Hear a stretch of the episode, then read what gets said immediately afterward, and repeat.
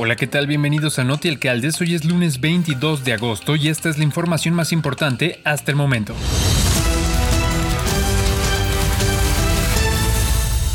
El sistema de información de la Agenda de Transparencia a Acciones Climáticas a nivel subnacional permitirá a las entidades federativas evaluar cada año su avance en la implementación de medidas de mitigación de gases de efecto invernadero y la adaptación al cambio climático. En la plataforma del CIAT subnacional, los 32 estados del país podrán reportar, monitorear, verificar y evaluar las acciones de adaptación y mitigación implementadas en el territorio y formarán parte parte de la contribución determinada a nivel nacional, NDC, que México presentará ante la Convención Marco de las Naciones Unidas sobre el Cambio Climático, en cumplimiento por los compromisos firmados del Acuerdo de París. El sistema dará oportunidad a todas las entidades federativas de dimensionar los casos, el gasto y el impacto de cada medida, de tal manera que podrán tomar mejores decisiones en función del costo-beneficio. Previamente, en entrevista con alcaldes de México, el director general de Políticas para el Cambio Climático de la Semarnat, Agustín Ávila Romero, destacó la importancia de la plataforma como una herramienta para atender el tema del cambio climático por parte de las entidades del país. Advirtió que hay elevamiento de la temperatura de 1.2 grados centígrados en el territorio nacional, lo cual se expresa de manera diferenciada a nivel regional. De ahí que los gobiernos locales tratan de trabajar en acciones y estrategias que permitan mitigar los efectos de esta situación hacia el futuro.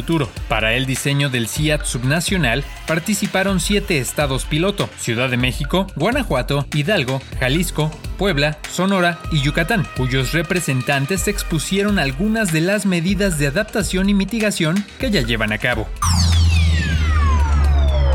Secretaría de Salud informó que se tienen confirmados 252 contagios de viruela símica en 20 entidades federativas del país. De acuerdo con el informe técnico semanal de vigilancia epidemiológica sobre esta enfermedad, hasta el 15 de agosto se identificaron en total 610 personas que cumplen la definición operacional del caso probable. De estos, 252 están confirmados, 131 en estudio y 227 han sido descartados una prueba de laboratorio. La viruela del mono se transmite por contacto directo con las secreciones de una persona enferma a través de mucosas o lesiones de la piel, gotitas respiratorias y objetos contaminados con los líquidos corporales. La autoridad de salud señala que se puede prevenir al evitar el contacto físico directo con personas enfermas o que se sospecha pudieran tener la enfermedad. El contacto sexual es una actividad que debe tomarse en cuenta, ya que se contagia por contacto muy estrecho entre dos o más personas. Quienes cuidan a familiares con la enfermedad deben lavar ropa con agua tibia y detergente, toallas y sábanas de la persona enferma y los utensilios para comer, además limpiar y desinfectar superficies contaminadas. En caso de presentar síntomas, las y los pacientes deben evitar acercarse a otras personas y acudir a lugares públicos.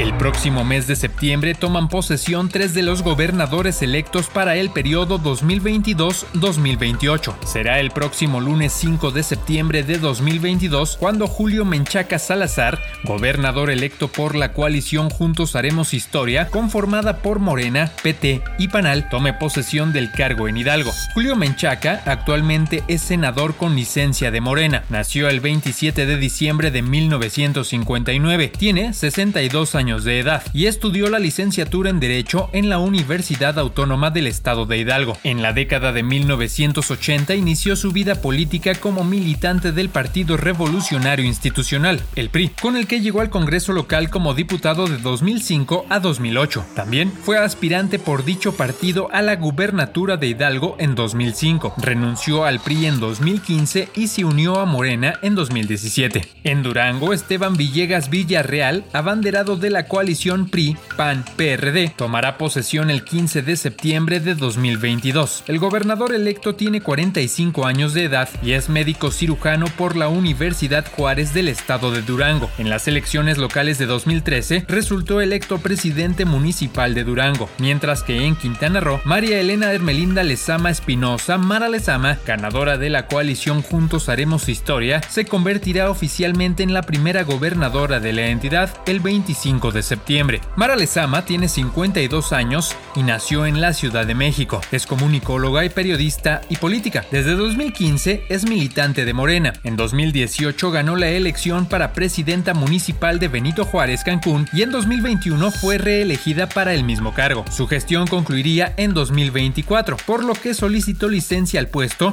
para poder competir por la gubernatura de la entidad. Tres entidades federativas obtuvieron los más altos porcentajes de transparencia al registrar su información de compras públicas. El Instituto Mexicano para la Competitividad del INCO analizó 251.148 procesos de compras públicas por un monto de 346 mil millones de pesos realizados en 2021 por las instituciones estatales de los 32 estados del país, disponibles en la Plataforma Nacional de Transparencia. La totalidad de los sujetos obligados de Guanajuato fueron los únicos en registrar al 100% las compras públicas en la plataforma. En segundo lugar, Hidalgo con 90%, Puebla con 80%, Chihuahua y Veracruz con un 77% respectivamente. En contraste, únicamente el 4% de los sujetos obligados del Estado de México cumplieron con el registro de las compras públicas. Durante 2021, solo el 52% de las instituciones estatales registraron información de compras públicas en la PNT. El resto, 2.423 instituciones, no publicaron información sobre sus procesos de compra durante este año. El IMCO advierte que 6 de cada 10 adjudicaciones directas estatales publicadas en la PNT no cuentan con un acceso directo al contrato. Los estados con el menor porcentaje de enlaces accesibles al documento del contrato son Coahuila con 4%, Sonora con 6%, Tamaulipas con 6%, Sinaloa con 11% y Baja California Sur con un 20%. Además, 5 de cada 10 concursos disponibles en la PNT, licitaciones públicas e invitaciones restringidas no tienen un enlace directo a la documentación completa. Desde hace 12 años, Alcaldes de México reconoce las acciones destacadas de estados y municipios en temas como seguridad pública. Es por eso que en el marco de su 13 aniversario, la revista Alcaldes de México prepara la doceava entrega del premio a las mejores prácticas de gobiernos locales, que reconoce las acciones de gobierno y políticas públicas de mayor impacto en beneficio de la ciudadanía. En esta ocasión, la empresa Amazon Web Services, AWS, la plataforma en la nube más adoptada y completa en el mundo, que ofrece más de 200 servicios integrales de centros de datos a nivel global, estará presente en la entrega de premios a las mejores prácticas de gobiernos locales. A través de la solución que ofrece AWS, los gobiernos locales pueden poner en marcha un centro único de contacto y atención ciudadana, así como poner a disposición de la población una plataforma de trámites y servicios de forma más accesible, que les permitirá reducir los costos, aumentar su agilidad e innovar de forma más rápida. No te pierdas la cobertura minuto a minuto de la ceremonia de premiación a través de nuestras redes sociales en Facebook, Twitter y YouTube. La empresa Yuganu utiliza la infraestructura actual de la iluminación para habilitar una plataforma inalámbrica con inteligencia artificial distribuida, que permite incrementar de forma considerable los niveles de servicio en la ciudad, obteniendo información en tiempo real como nunca antes, lo que a su vez permite operar de una manera más eficiente. Con las soluciones de Yuganu se habilitan ecosistemas conectados, seguros y más eficientes en términos de operación, a una fracción de costo y tiempo de implementación de una solución tradicional. Yuganu estará presente en la entrega del premio Las mejores prácticas de gobiernos locales de alcaldes de México, un evento que contará con la asistencia presencial de más de 30 presidentes municipales y gobernadores, así como de funcionarios públicos de los tres niveles de gobierno, que seguirán el evento de forma virtual. Las categorías premiadas abarcarán una diversidad de temas como seguridad con enfoque de género, la simplificación de trámites, gobierno digital, mejora regulatoria, manejo de residuos sólidos, gestión del agua, reactivación económica, obra pública, turismo, medio ambiente, movilidad, entre muchos más. No te pierdas la cobertura minuto a minuto de la ceremonia de premiación a través de nuestras redes sociales en Facebook, Twitter y YouTube.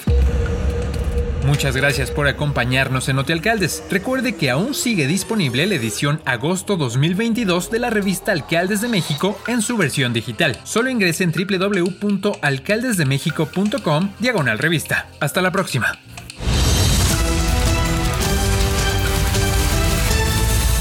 Alcaldes de México. Alcaldes de México. Alcaldes de México.